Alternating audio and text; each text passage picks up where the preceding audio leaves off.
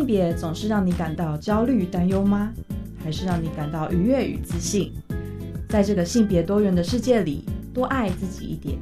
让我们支持性别平等。欢迎收听教育电台性别平等 Easy Go。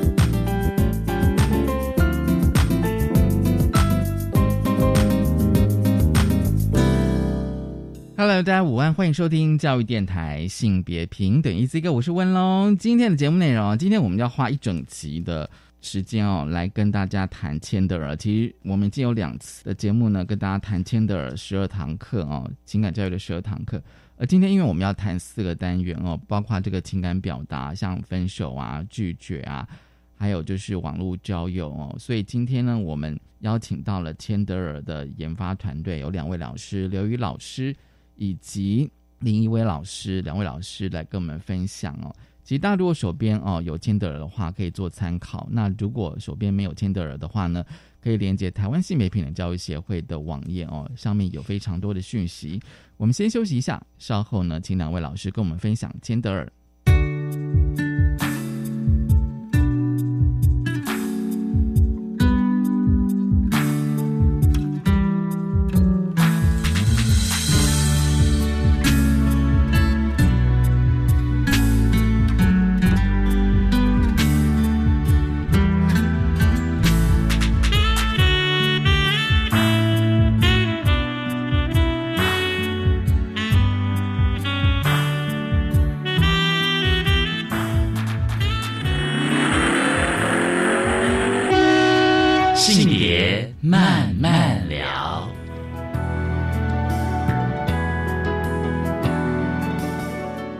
欢迎再回到教育电台性别平等，一字一个，我是温龙。现在进单元是性别慢慢聊。今天慢慢刚刚聊什么呢？今天慢慢聊，我们已经跟大家分享过，就是一本教学手册《千德尔彩虹小队的宇宙冒险情感教育》的十二堂课。嗯，我们之前已经有两个礼拜跟大家分享哦这本手册，而今天呢，我们想继续来跟大家分享，就是千德尔哦接下去的几个单元。今天要跟大家分享这四个单元，所以分量会有点重哦。四个单元呢，就是电波性的告白、乐福性的情感表达、非微性的分手，还有 inter 内心的网络交友哦。我相信大家都已经非常的重视这些议题。那今天很高兴呢，呃，跟我们就是要谈这四个单元的两位老师哦，也是啊台湾性别平等教育协会。的成员哦，他也是千德尔这本的研发团队。呃，刘怡老师，刘怡你好，好，主持人及各位听众大家好，我是刘怡。还有另一位老师，一位你好，嘿，大家好。呃，刘怡同时也是这本书的主编哦，所以呢，今天我们想要说来跟两位老师来谈哦这四个单元，好吧？那我们先来谈电波星哦，电波星其实它是告白，它的主题是告白。那么，请一位老师跟我们谈一下，就是说，哎，电波星当时的发想是什么呢？这个教案的发想是什么呢？是，嗯，我们想要做一个关于，呃，如果我今天有对一个人有喜欢，我要怎么样跟他表达？所以表达可能有很多方式。那我们联想到，其实我们在过程当中可能有很多的，呃，故事的版本，就一直大家在发想说，哎，我可可能曾经在哪个卡通啊，哪个游戏里面。可不可以有一些什么孩子可能会喜欢的元素，一个故事来包装？那我们后来想到，其实我想要跟一个人表达什么事情，可不可以用一种电波的方式？然后，所以我们这一颗星就做一个电波星球。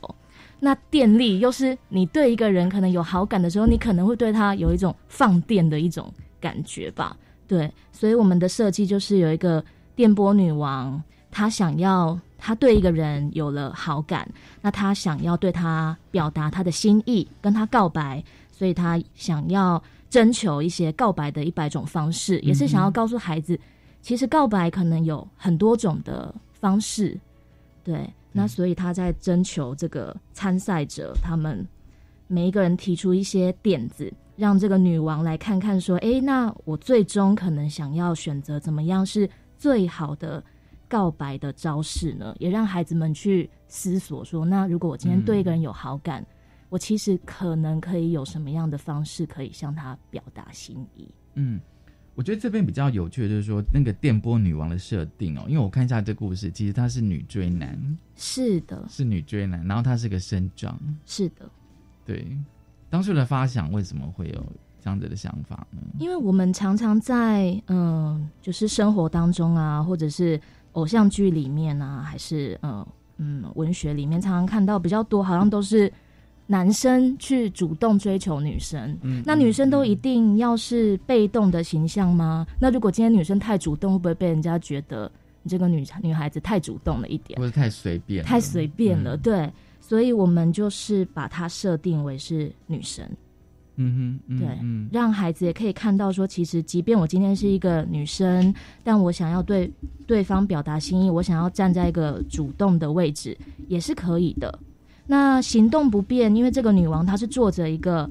电动的轮椅，对。那其实也是想要让孩子可以看到，其实我们生活周遭就有很多生障者。可是，其实，在我们的课本里面，在我们的学校里面，好像比较不会多去谈这个部分。那如果女王她是女生，又是一个生长者，那她可可不可以告白？她可不可？她也是会有喜欢的人呐。那她因为她是女王，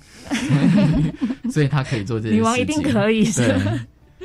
但是如果你只是一般的女女生的话，其实你也是可以告白。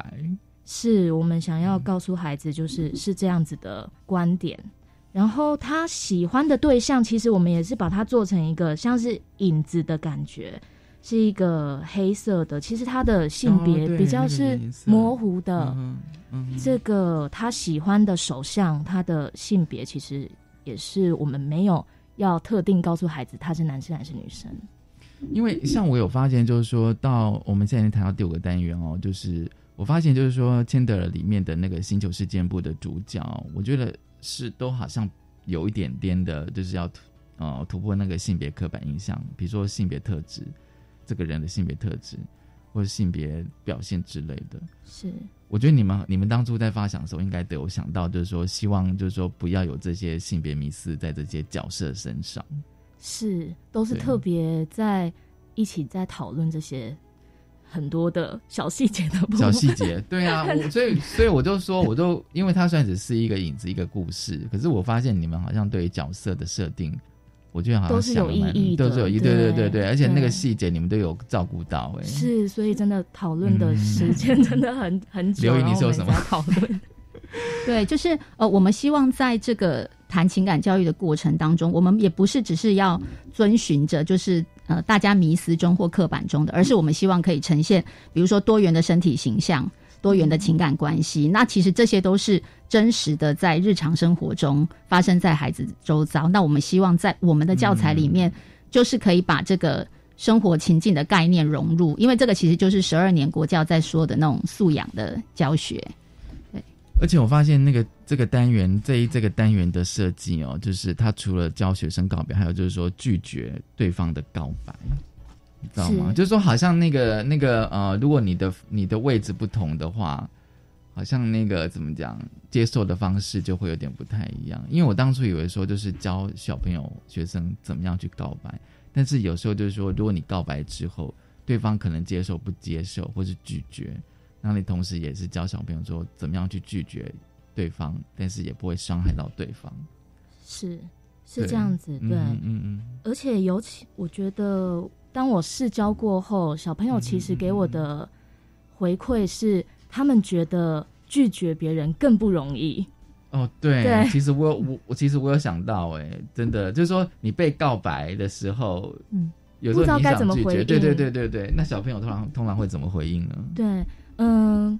我在试教的时候，刚好我们班有就是发生了这样子的情感的事件。那他们是国小四年级的学生，嗯，那那个小朋友他有被一个非常嗯，在我们班非常优秀的女孩子告白了以后，可是他其实他的呃心意不是他，他可能他是喜欢另外一个女孩子，可是他那个时候真的陷入了。很很大的焦虑当中，你可以看到他整个来学校的那个样子，他真的是就是在烦恼这件事。对方明明那么优秀，然后跟我告白，然后写了写了一篇非常告白信，好的 告白信，我不知道该怎么拒绝他，他很烦恼这样子。对，然后我当初在试教这个拒绝的时候，呃，主要的主轴就会比较放在说，那我们我们不喜欢对方，可是那不代表说你不好。然后，对对对，那通常孩子比较担心的是这部分。对对，他都已经他这么棒，他这么好，他喜欢我，可是我就是没有喜欢他。嗯嗯。但我不知道该怎么跟他说，怕他伤心。孩子蛮多都是哎，怕对方难过，怕对方伤心。然后自己本身其实我们在学习当中本来就很少去学拒绝人家。哦，对。除了感情，对，就是其他事情也都是这样子。对。对，所以刚好是他们比较少学习。我觉得比较困难就是说，你你怎么去拒绝，但是又不要伤害到对方的的心，然后你们可以同时是同学朋友。是是，你知道吗？我觉得光大人就已经很难了耶。所以要透过这个教学设计，我可是有时候我也在想说，这些情感的沟通跟表达，我总觉得好像应该从小就要开始培养哎这些能力啦。而且那个千德好像我记得好像前面有人说是需要练习的。是，是需要练习的，真的需要练习。然后，嗯，还其实这个教案里面的告，无论是告白信还是拒绝信，都是我当时试教的时候，孩子后来练习写出来的。哦，这个真的是小朋友写的。对，这个都是小朋友的文字。我觉得感觉还蛮成熟的。我以为是你们想的，你知道吗？我以为是你们想的。对，有一部分是国中的孩子写的，有一部分是国小的孩子写的。嗯，对。然后在拒绝别人的时候，因为我有先给他们看，嗯，就是网络上有一些。流传的国小的孩子他们写的告白信跟拒绝信，这是当初我们在设计课程的时候，菊英告诉我说：“哎，有这样子的素材。”然后我们就来研究一下，说我们可以怎么从这个素材里面发展成我们的课程，让孩子来看、来讨论。然后，哎，他这样子写好不好？适不适合？那会不会伤害到对方？那有没有体贴对方的心意？还是太多了，会让对方有压力，会害怕？种种的讨论之后，才让孩子来练习写看看。嗯，是，就是说把那个网络上的的东西变成一个教学上的讨论，然后让小朋友去看，说他们觉得这种拒绝告白或分手，呃，拒绝或者是告白的信是不是恰当这样子，然后再来让他们去练习写这样子。对，嗯。其实我觉得这个教学，我觉得其实是蛮有意义的，因为有时候我总觉得这种，因为千德尔他的比较特别地方，他是在诉求这个情感教育哦，情感表达。但是就像是刚刚我们讲说，我觉得很多的情感其实它是需要练习的，但是我们的学校课程比较少这一块哦。所以待会下个阶段，我想说，我们待会就来谈这个情感表达的部分哦。我们就接着就是下个单元的乐福星。我们先休息一下，稍后回来。Bye.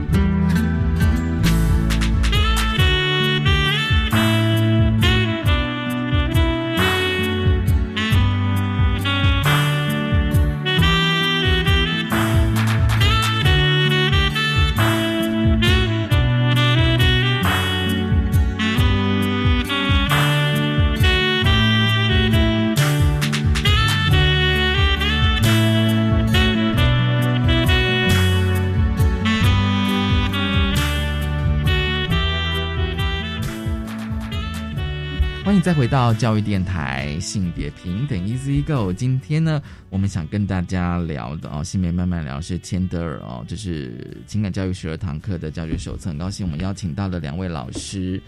林一位老师，还有就是刘宇老师哦，他们都是研发团队哦，这本千德尔的研发团队。其实这个阶段我们想要来聊这个乐夫性啊，它是情感表达这个单元，我觉得比较有趣，就是说哦，它。考验学生的一些思考能力，因为它是剧本改写。我想问一下刘宇老师，就是说当初是怎么设计这个想法呢？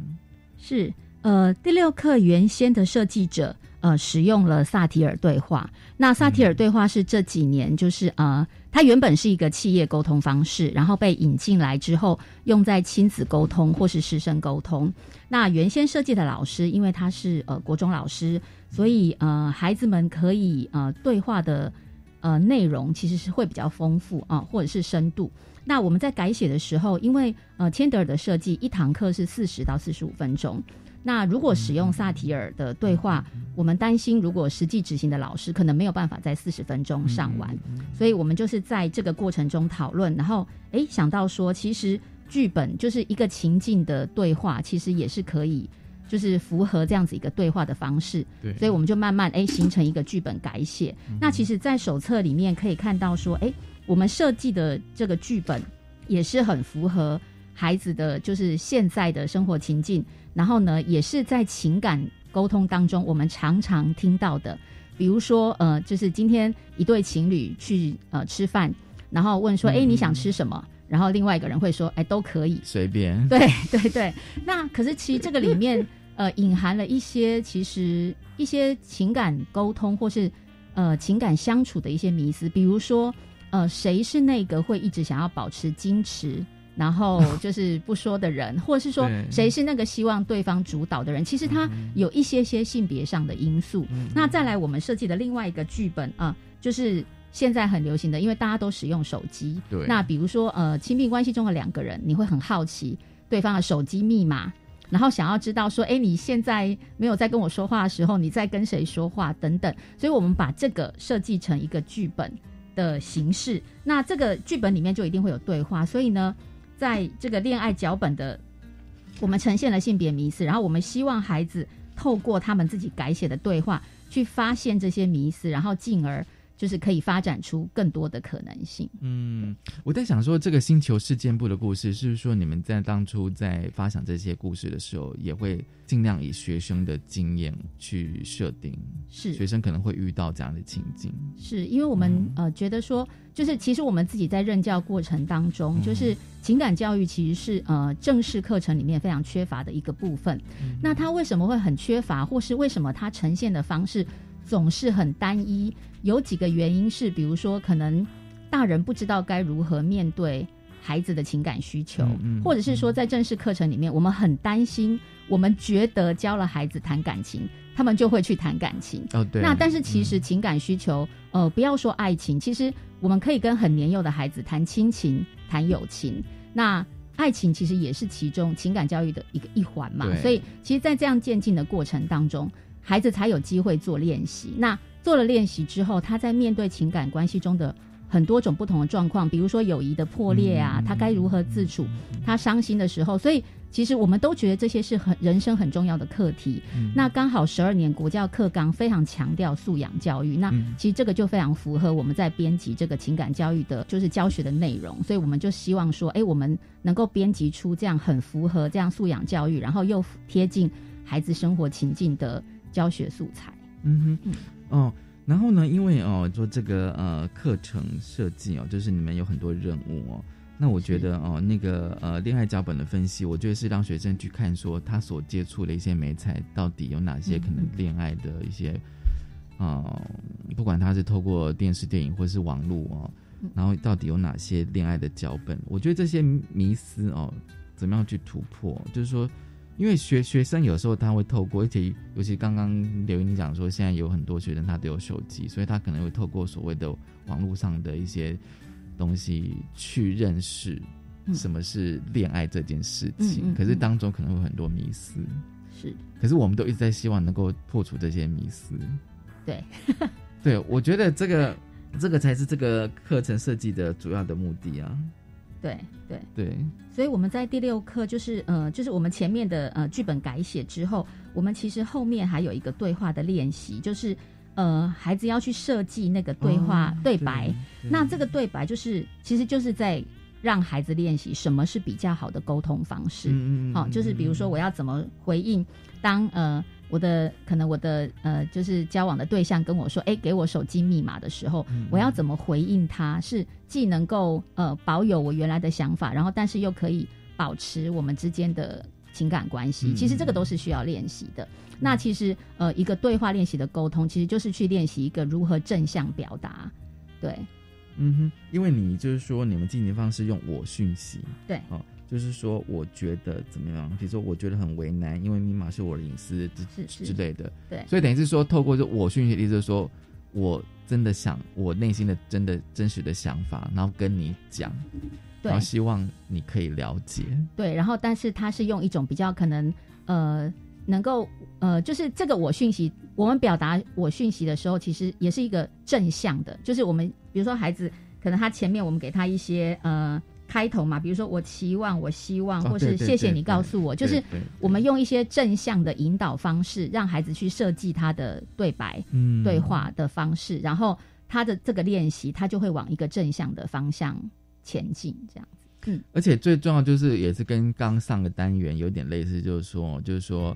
呃，你怎么说出来，但是又不伤害对方。是是是，那我们觉得这个都是需要练习的。嗯哼，对，因为即使像我们就是人生经验比孩子丰富，可是其实我们也常常呃，就是说出来的话语事后会后悔。那其实这个就是需要大量练习。那我们希望可以在呃教学过程当中，我们就铺成了这样子的一个机会，让孩子可以不断不断的练习，然后让他们可以就是很正向的朝着他们理想的人生前景，类似的。因为哦，就是说我我其实有时候在想说，这、嗯这个单元在在实际操作的时候，我不知道会不会有会受限于学生的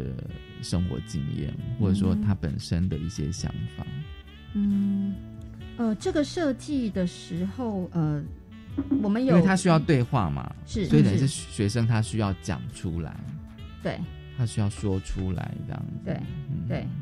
呃，我们有应该有设计，就是让他两两先练习。嗯哼，嗯哼对对，嗯然后我们因为有剧本作为范例嘛，嗯，所以他可以去改写，就是改剧本里面的对话。那其实也不要求多，我们可能就是希望说，哎，你用个一句话、两句话。嗯所以以这个为基础上，其实孩子可以做表达的练习。那如果孩子的表达能力好的，那他可能可以在这个基础上又说的更多。嗯那就算是不可以的，就是没有办法目很快的达到这样的孩子，他也可以用一两句话先做一个这样的基础的练习。那因因为一堂课毕竟只有四十到四十五分钟，所以我们也是希望说，哎，先把这个种子种下去，他知道什么是正向沟通，那他以后可以在他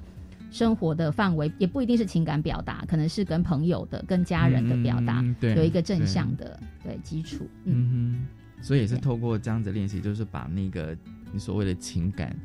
呃的范围扩大，就是是。说并并不只是两个人的呃恋爱关系，也可能是友情、亲情这样子。对，嗯，我觉得这这个的确嗯。是蛮重要的啊、呃，因因为呃，在这个教学提醒里面啊、因为我发现就是说 c h a n d e r 里面，我就有个有一个很好的部分是那个教学提醒，因为我觉得教学提醒往往都是呃这个单元的重点，就是体认对话的重要性，嗯嗯而不是让一切尽在不言中。对，所以对呃，这个我会想到就是说，是不是双方其实都是需要沟通的？是是，就是我讯息，就是我把我的真实的情感说出来，嗯嗯，但是对方可能要把他的真实情感，嗯，我可能讲这句话说他的回应是什么，嗯也对要说出来的意思。对对对嗯，因为对话是两个人在对话，对对，所以不能有一方沉默，对。那所以其实我们的教学提醒，其实主要是呃提醒使用这个手册的老师，就是当你在课堂上，哎，你发现这个练习可能两两练习的时候，其中一个学生过于沉默，那其实老师对就可以做一些适时的提醒。那他那我们教学提醒里面就是。让老师知道说这堂课有一些重点，那老师在教学过程可以做一些关注。嗯嗯，因为你这边有什么资料要跟大家分享的这一个单元？嗯，刚才主持人有提到说，其实哎，孩子他们会不会在编写剧本的时候会遇到可能生活的情境经验没有那么对多？可是其实我觉得太小看孩子了，对，就是这个是大人的迷思。对大人的迷思，因为其实孩子真的都有接触到这一些的议题不管可能他自己自己就有，或者是同学们有或者或者他的网友，或者他看网络上面的 YouTube 谁的影片，哦，对，其实都是有很多这种很多大量的对话，只是那个对话可能就是我们的恋爱的脚本的迷思。哦那我们要如何在课堂上面提供他另外一种想法，然后让他再去多多去思考，设计出来更好的方式。所以反而就是学生他们接触这些大量东西，反而是课堂上很好的素材。是对嗯哼，对其实学生分享他的经验的时候，老师也在学习，就是教学相长。因为老师个人的经验毕竟也是就是个人嘛，但是他可以现场看到孩孩子们这么多不同的经验，对，而且可以看说现在这个时代，他们怎么样去做他们的一些情感上的交流跟表达，而且尤其是他们生下来就开始有网络手机的时代的时候，对。对，好的，我们先休息一下，稍后回来再跟大家分享。Hello，大家好，欢迎来到青年故事馆，我是主持人凯琳。这次我们不只用听的，还能用看的，邀请你跟我们一起收看直播，做中学，学中玩，创业真的不简单。想知道怎么用机器人玩出一片天吗？三月十八号星期五中午十二点，由正声机器人的 Andy 所带来的精彩故事，就在教育电台，生动全世界的粉丝专业，一定要准时收看，跟我们一起互动留言哦。职业试探体验常设展有手作课程跟 VR、AR 体验，还能做未来职业性向测验。好棒哦！三月二十六号到二十七号开幕活动有小型博览会跟抽奖活动哎，在哪里呢？台北台湾科学教育馆、台中公共资讯图书馆、高雄科学公益博物馆都有哦。快上即职动起来脸书粉丝专业及即职大玩 Job 网站查询。以上广告是由教育部提供。医生啊，我食药啊了后全身起红疹，吹破还阁发烧，那哈呢？食药啊期间有起疹、吹破、脑疼、目睭红、发烧，都有可能是药物过敏哦。正当使用合法药物，造成严重药物过敏住院，可向药害救济基金会咨询：零二二三五八四零九七。以上广告由卫生福利部食品药物管理署提供。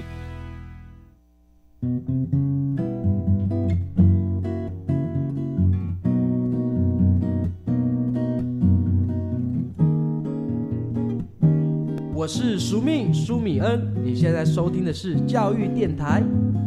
我，朋友们，就爱教育电台。耶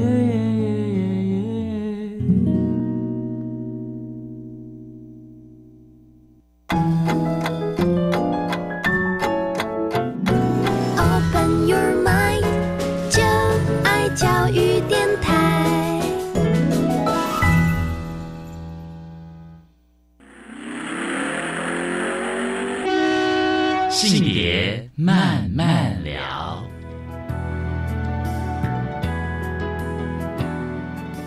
欢迎再回到教育电台性别平等一字一个。今天我们想继续跟大家分享的是千德尔哦情感教育的十二堂课，而这个阶段啊、我们要跟大家谈的是第八堂的非唯性哦。非唯性，我觉得，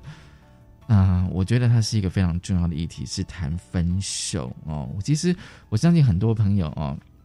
一定都说，哎，分分手需要学习，需要练习吗？其实也是需要。你既然说谈恋爱是需要的话，因为每段恋爱不一定都会有美好的结果，你可能会有分手的情况，所以分手这个非唯心哦，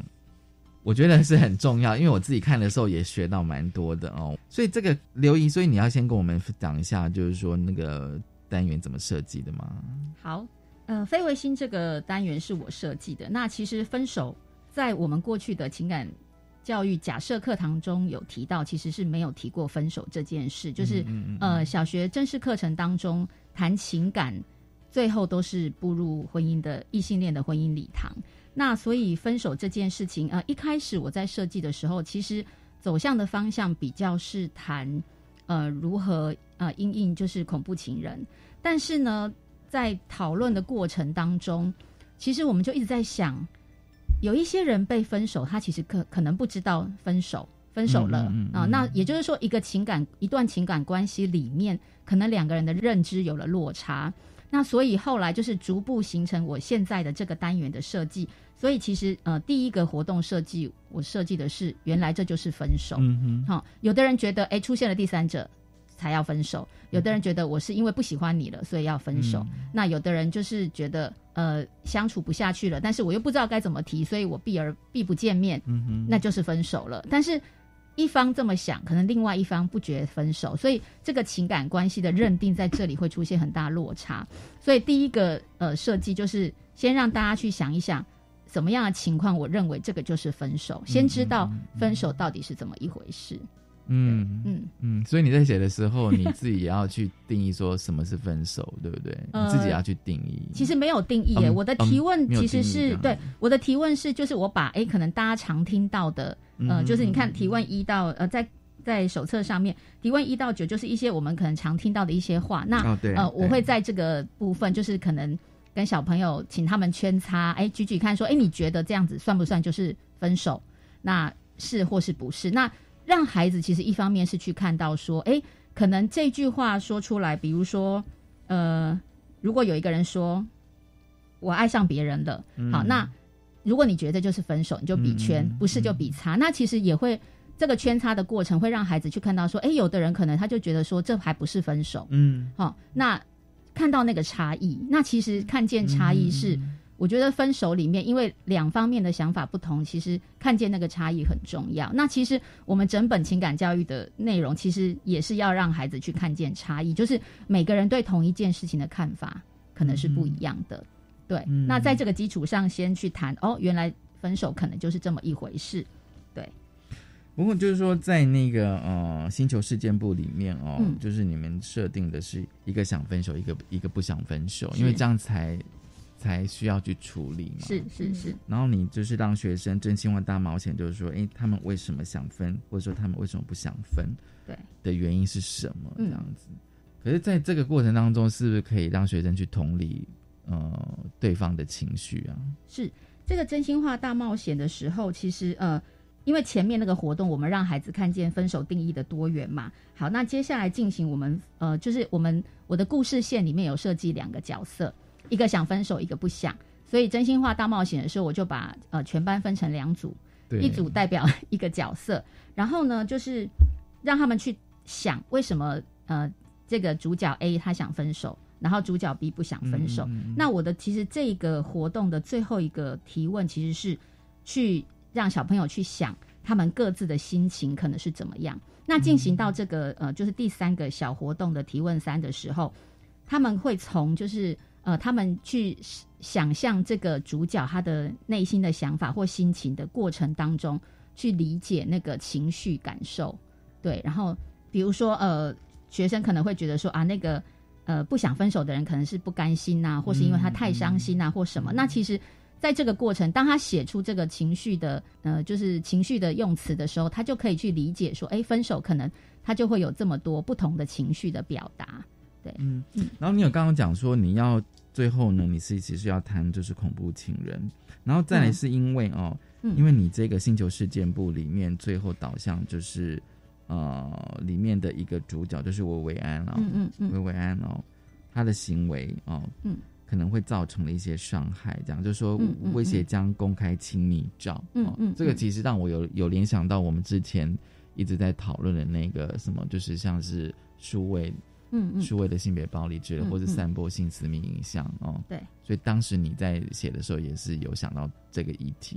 是，呃，当初在我们每一课前面会有一个星球事件部，就是其实是有一个情境的故事，然后引导出后面学生的讨论。那呃，所以在这一课的呃后面最后一个任务，其实就是我们前面已经让学生可以同理两个主角的情绪呀感受。然后到了最后一个任务的时候，其实是在讲我们故事里面设定说，哎，这个不想分手的维维安，他其实就有威胁说，哎，我要公开亲密照。那其实这个是这几年就是呃，不论是教育部啊，或是呃，就是在谈那个性别与科技的时候，会谈到一个主题，就是数位性别暴力。对，那其实呃，孩子们因为常常使用网络，所以其实这会是一个很贴近他们生活的一个。状况是有可能会碰到的状况，对，所以呢，我们就请他们就是讨论解决策略。好，就是那因为我们星球事件部的设计其实就是它是一个外太空的星球，所以呢，我就让孩子说，哎，那你要从地球人的角度，对，我们就有做一个这样子呃星球跟地球的一个穿插，其实是让孩子一方面他可以是一个。呃，就是观察者，然后一方面他就是一个参与者，对，然后去讨论。那其实我们这边想要处理的这个数位训练暴力，其实并没有呃一样，就是一堂课四十分钟，我们并没有办法就是完全的只讨论这个议题。嗯，但是在这里，我们呃比较处理的重点是呃提醒孩子不要成为那个传播者，嗯，就是你要不传，对，不看，对，这个是重要部分。然后。呃，后面我们会提供一些资讯，那这个资讯其实也是提供给教学的老师，就是当你的学生遇到这样的状况的时候，你怎么样提供他资讯可以求助，这比较是我们在这个呃活动的部分的重点。嗯，对。那当然，我们也让孩子去讨论说，哎，如果今天呃呃这个不想分手的人他做了这样的威胁，你觉得他能不能达成他的目的？那他的感受是什么？所以其实我觉得孩子也会从这样比较细致的感受的部分去理解，怎么样可以不要成为就是这样子的恐怖情人，因为他会知道说，其实这样做不一定能够达成目的，而且可能会伤害对方，也伤害自己。所以我觉得那个是一个就是理解跟呃感受的过程。对，那我们这边比较处理的数位性暴力的部分，就是主要就是在提醒孩子不要成为加害者这个部分。对，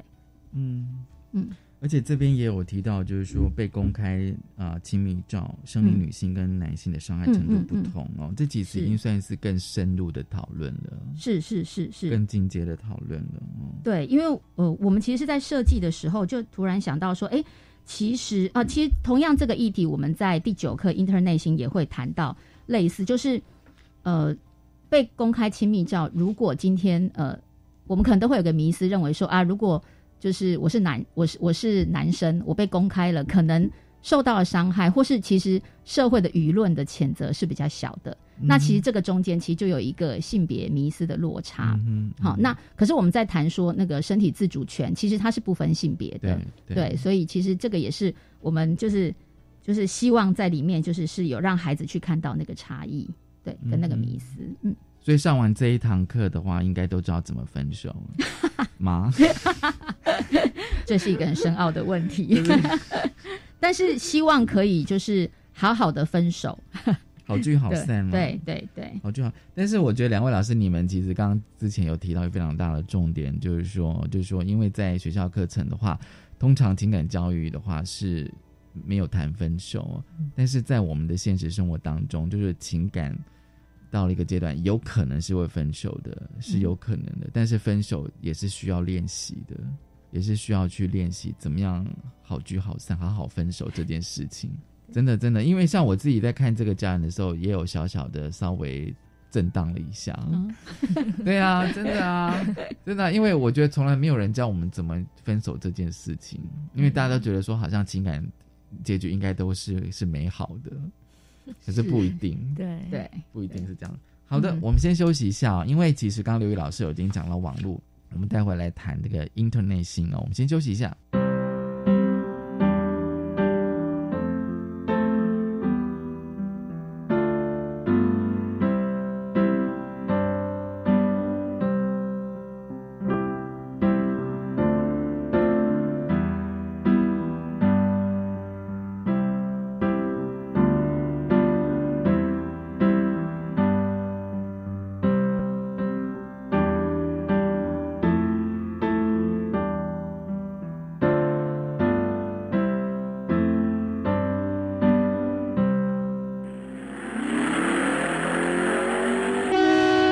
性别慢慢聊，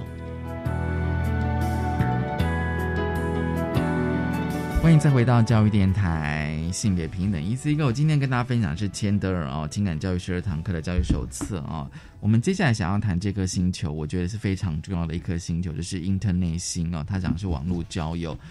这个其实我觉得的确是蛮重要的一个单元哦。就是两位老师跟我们分享一下吧，就是说当初设定这个网络世界的情感互动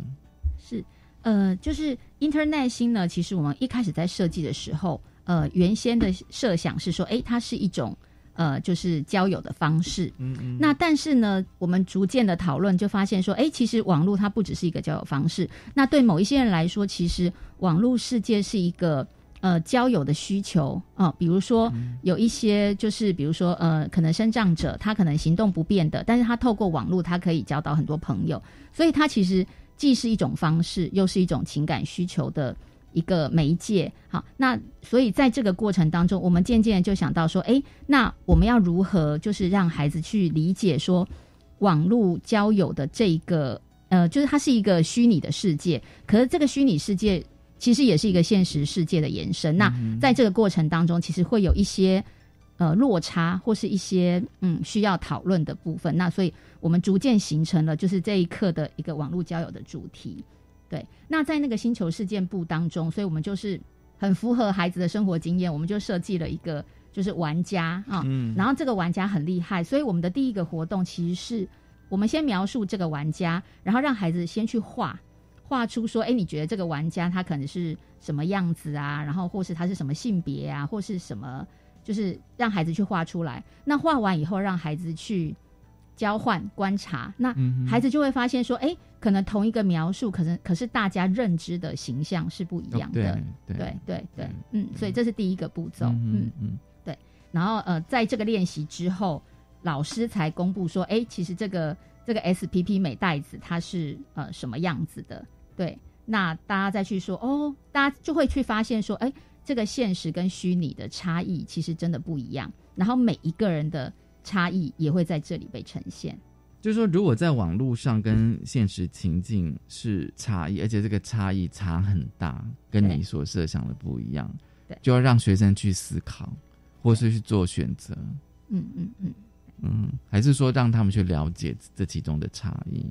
呃，应该是就是理解理解说，哎，那个差异是存在，而且那个差异可能很大，大到超过你原来的想象。嗯，对嗯，所以这个是我觉得是这样子的一个练习过程，其实让孩子自己去理解说，哦，原来那个虚拟世界，它还是跟现实世界是有落差的。而且这边哦，就是那个活动小节，我就有提到一个重点，嗯就是说，就是说在网络上会不会就是让自己符合主流的审美观念等等哦，然后制造出跟自己现活现实生活当中不符的形象。嗯，就是说我现实当中可能是一个很丑、很肥、很胖的嗯人，但是我在网络世界，我要塑造一个就是非常的美丽、高富帅啊，然后可能非常的苗条的一个，不管男生或女生这样子，就是会这样子。对，就是一方面让孩子去看到，然后其实因为孩子们他们在设定他自己在网络上的可能代号啊或者时候，他们其实也可能是用自己也曾经使用过呃就是虚拟的方式，嗯所以嗯那他自己在设定的时候，他就会可以回过来看看，哎，回头过来看看我为什么这样设定，其实也会跟他自己的想象是有关系的。嗯，你的意思说嗯我先看一下人家是怎么样的去设定，然后回过头来看看我自己是不是也可能？对，就他可能已经真实上，他可能就是已经有在一些网络注册嘛。那他注册的时候，可能就不是用真实的状况去填写的、啊，他也有可能填了嗯一个不同的性别、不同的年龄，那就可以让孩子 资料都是假的，对，就是让孩子自己去反思说，哎。呃，什么样的情况下你做了这样的设定？那同样的，你在这个虚拟的网络世界遇到的人，他也有可能是做了同跟你同样的事情。那所以就让你去理解说，其实这个虚拟的世界还是有很多需要注意的地方。嗯，对，嗯嗯。不过要怎么样去培养，就是学生他们怎么样去辨识？嗯，我觉得的确是一个还蛮重要的。是，嗯，这个能力是也是需要培养跟练习的。对，嗯，所以你们的任务呃，就是说阻止秘密照片的外流。嗯嗯，我觉得这的确是现在哦，蛮我觉得应该是蛮关注的议题。是对，尤其是这一两年来哦，对，嗯嗯，对于对那个性私密影像哦的嗯的外流，而且你们那个呃里面的那个学习单的那个对话哦，就是米开朗肌肉 跟肉基质呼吸肉质呼吸。不过我知道网络上有时候一大堆的代号昵称都是都是非常的有有趣，而且有有些还蛮还蛮好笑的这样子哦。对，那当中哦，当然就是有时候你们这个呃对，就是两个人的对话哦，这其实还蛮写实的啦。哦，就是说最后可能就是啊传一张照片啊，就是内容有裸露这样子哦，那可能收到另外一方可能就会有点迟疑啊，怎么样嗯嗯这样嗯对。那你们这个进行方式，我觉得比较有意义，就是说你们将全班分成为四组哦，然后各组呃分别设定讨论的角色跟性别。是对，当初为什么会有这样子的想法的设计呢？呃，就是我们要在里面呃设计孩子讨论的时候，其实我们会想到说，其实有一些刻板的，就比如说呃，我们分成四组嘛，就是呃，假设两个人都是男生理男性，嗯啊、另外一组假设两个人都是生理女性这样子，那所以呃这样子的差别在于说，其实有时候我们会有一个迷思，就是如果我们是同性别，那我传我的呃可能比较清凉的照片给你，其实没有差别。对，那我们就是要在这个讨论过程当中去破除孩子会有觉得，哎，就是同性别可能没有这样差别的迷思。嗯嗯嗯对，因为网络的世界是你一键按出去。照片的流传其实不会是只局限在你们之间，它可能会很多人传出去，就是传出去是了。是是是，对，它会数以百计、数以千计、数以万计。嗯所以那那另外两组，就是因为我们在呃就是设计的这个对话里面，一个是呃主动先传，然后请另外一个人传。所以我们的另外两组的设计就是，我们假设其中一个角色是生理男性，另外一个角色是生理女性，嗯然后第四组就是相反过来。嗯对，那同样的就是我们去让孩子一样，他其实也会有一个刻板嘛，有可能主动提的人，我们会设定说，哎。这可能是生理男性或是生理女性。那在这样子的过程当中，让孩子去讨论。那我们四组学生讨论，其实我们又会看到别组讨论的内容。嗯那那当然也有一种可能，就是现在的孩子可能真的呃平等的概念已经扎根，所以也有可能在这个讨论过程当中。也许我们会有一些呃意想不到的惊喜，嗯就是孩子已经没有这样刻板印象，那当然最好。所以其实我觉得那个整个看见差异的对话的过程，其实是最重要的。其实这个的讨论让我想到说，嗯你你你不知道，就是在网络的另外一边，他的性别。是，对，嗯。但是孩子可能会是就是像我们刚刚前面第一个练习，他可能会已经先设定嘛，对。我认为他是什么或什么什么，那这我自己想的，可是他不一定是真实的，所以就是那个现实跟虚拟的那个差异，也会在这里让他们就又再一次理解，它其实是不一样的。嗯，对，嗯。嗯嗯，就说呃，此处可能出现，比如说你这边有个补充说明嗯。哦，就是呃，此处可能出现的性别差异的回答，同性别比较不会认为不妥。嗯嗯，就是对，对就是我刚刚说的，嗯就是可能他觉得哎，男生传给男生嗯没什么差别，对，因为我自己在看这个单元的时候啊，嗯。我自己是觉得说，就是呃，透过这样子的讨论哦，就是嗯、呃因为你在提问二里面就说，如果是你的话，会回收或改写哪些对话？嗯嗯嗯我我我发现就在千德尔里面哦，就是说你们提供一个情境，然后最后让学生去认知，然后最后嗯又让学生去改写，是这个过程是不是也在训练学生的一种怎么讲能力呢？是，呃，其实在，呃正式课程当中，现在因为呃就是数位的性别暴力，或是一些我们对刚刚讲那个亲密照的这样的暴力，其实已经在正式课程当中有稍微提到，但是呃正式课程其实比较用禁止的方式，哦就是我们在提，我们会直接提醒学生一二三四，一不能怎么，二不能什么嗯，三不能什么，但是。这样子的呃提醒的方式，其实跟学生的生活经验有很大差距。就好比说，一个叛逆的孩子，呃，家长跟他为了他好说了什么，可是他可能不会觉得这是为他好。嗯那我们设计的情境就是，比如说我们设计的这个对话，我跟网友的这个对话，嗯诶，那我们在提问二，就是当他们去发现我们刚刚前面那个前一个讨论，就是那个虚拟跟现实的差异，他看见这个差别之后，那我们现在来请他讨论说，诶，那这个刚才你跟网友的对话里面有没有什么讯息，你觉得可以改写？或是可以回收，嗯嗯嗯那其实这里就是在刺激孩子思考。我今天可能很想要网络交友，那我呃我也想要维持这个呃跟这个网友的一个关系，但是我可能可以用一个呃怎么样的方式，既可以维持我自己的隐私，然后避免自己成为受害者，然后但是我又可以维系这样的关系。所以其实它其实是一个不断思辨的过程。那我们其实是要训练孩子练习，然后思考，然后做出行动。其实这个又回扣到十二年国教，我们在说素养的教学，我们要让孩子最后是成为一个呃实践行动者。对对，嗯就是自动好、自发互动共好这样子的一个，他成为一个行动主体。那我们并不希望说孩子只是呃像过去传统的课堂，他只是在接收老师说了什么，而是他在这个过程当中，他其实是一个有思辨行能力的行动者。那这其实是我们教育的最后，就是希望孩子能够成为这样子的人。对，最后就是说，这个单元的教学提醒，其实好像每个都是我们现在在强力宣导的内容呢。是，对，那四点教学提醒就是第九十四页。嗯，对，就除了看见差异哦，然后就是说哦，就是呃，说明就是在网络上散播他人呃私密照所涉及的相关的法律的责任哦，是关于法律的责任。嗯然后再就是说呃，检讨受害者的那个迷思。嗯哦，然后就是不要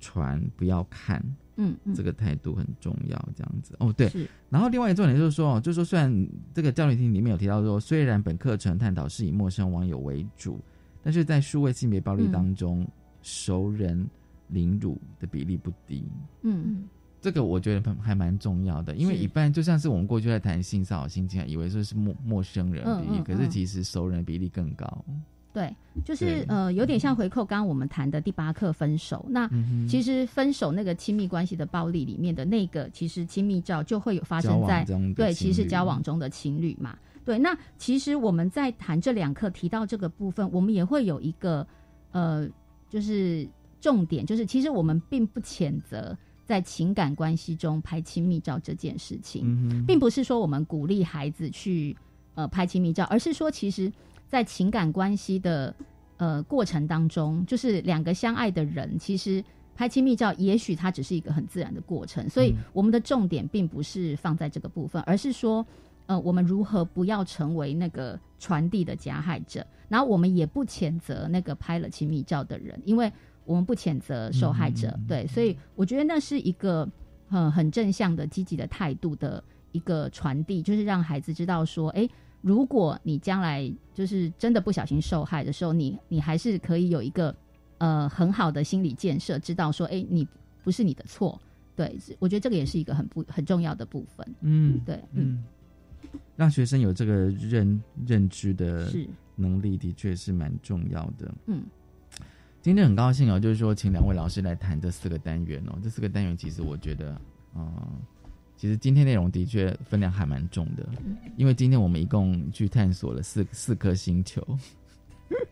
而且我发现千德尔，你知道吗？像我在看的时候，就觉得说，嗯，他不是说什么就要跟着彩虹小队去星球居然探险这样子哦。我觉得这个其实它是有，就是说这个家人的设计，它是有某种程度是有一种故事性，是真的。今天很高兴刘怡跟林一伟老师来跟我们分享哦。其实今天我们分享有告白、情感表达、分手，还有网络交友，我觉得其实都是蛮重要的情感教育里面的重大议题。谢谢两位老师，谢谢。谢谢大家收听今天的新北片，一字哥，拜拜。